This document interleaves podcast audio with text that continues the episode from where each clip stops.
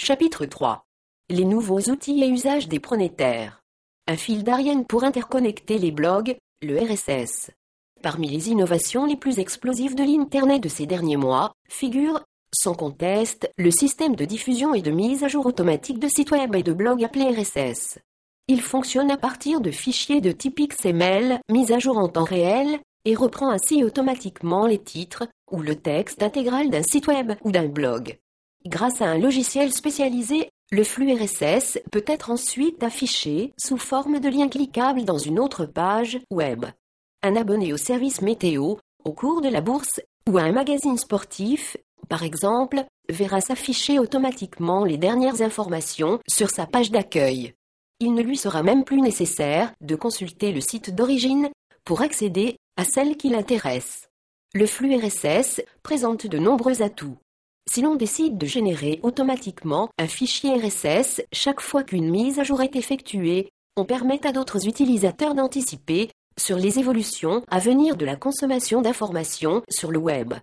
Ce flux peut être agrégé à d'autres flux grâce à des lecteurs RSS qui proposent de s'y abonner, comme on peut s'abonner à des groupes de discussion pour les afficher ensuite dans une interface personnalisable. De ce fait, sans avoir besoin de consulter un à un ses sites préférés pour être informé des nouveautés, on peut insérer leur fil d'information RSS dans un logiciel compatible pour que toutes ces sources d'informations soient agrégées sur un seul écran. Différentes méthodes sont possibles pour accéder au flux RSS, utiliser un logiciel de messagerie et profiter d'informations à jour pendant que l'on consulte ses emails. Se servir de son navigateur web pour afficher les différents flux d'informations sur la forme d'une page web. Ou encore, et c'est la méthode la plus répandue, télécharger des logiciels gratuits, les lecteurs RSS, spécialisés dans l'agrégation de flux d'informations RSS. Pour bénéficier des mises à jour automatiques, il suffit d'enregistrer au préalable, dans le lecteur, l'adresse des flux d'informations que l'on souhaite récupérer sur sa page d'accueil. La plupart des sites diffusant des flux d'informations affichent, sur leur page, une icône bien identifiable sur laquelle il convient simplement de cliquer. De plus apparaissent des outils que l'on appelle des agrégateurs grâce auxquels l'utilisateur compose sa page à sa guise. À côté de ses fils RSS favoris, il peut afficher la météo, un comparateur de prix, un moteur de recherche multiple. Ce sont les services que fournit par exemple NetVib en français.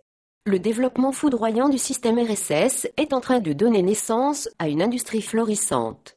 Google, Fedo, FedSt et Search Marketing développent des publicités adaptées au RSS.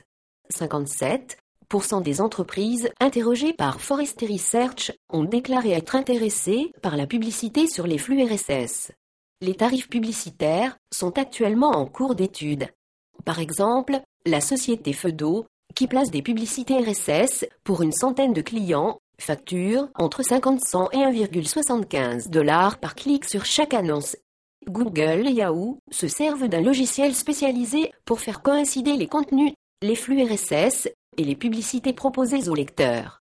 Yahoo a inclus le RSS sur son site MyYahoo, ce qui permet à un utilisateur intéressé par un sujet de découvrir des mises à jour auxquelles il n'avait pas pensé, simplement parce qu'un autre utilisateur a découvert une adresse intéressante sur le même thème. Verizon a commencé à acheter de l'espace sur des flux RSS. Mais, bientôt, la donne va de nouveau changer. En effet, Microsoft prévoit d'ajouter un lecteur RSS à sa prochaine version de Windows et d'Internet Explorer. Cette modification va contribuer à répandre davantage encore l'utilisation du RSS et, par voie de conséquence, démultiplier les réseaux d'intelligence collective ou de création collaborative.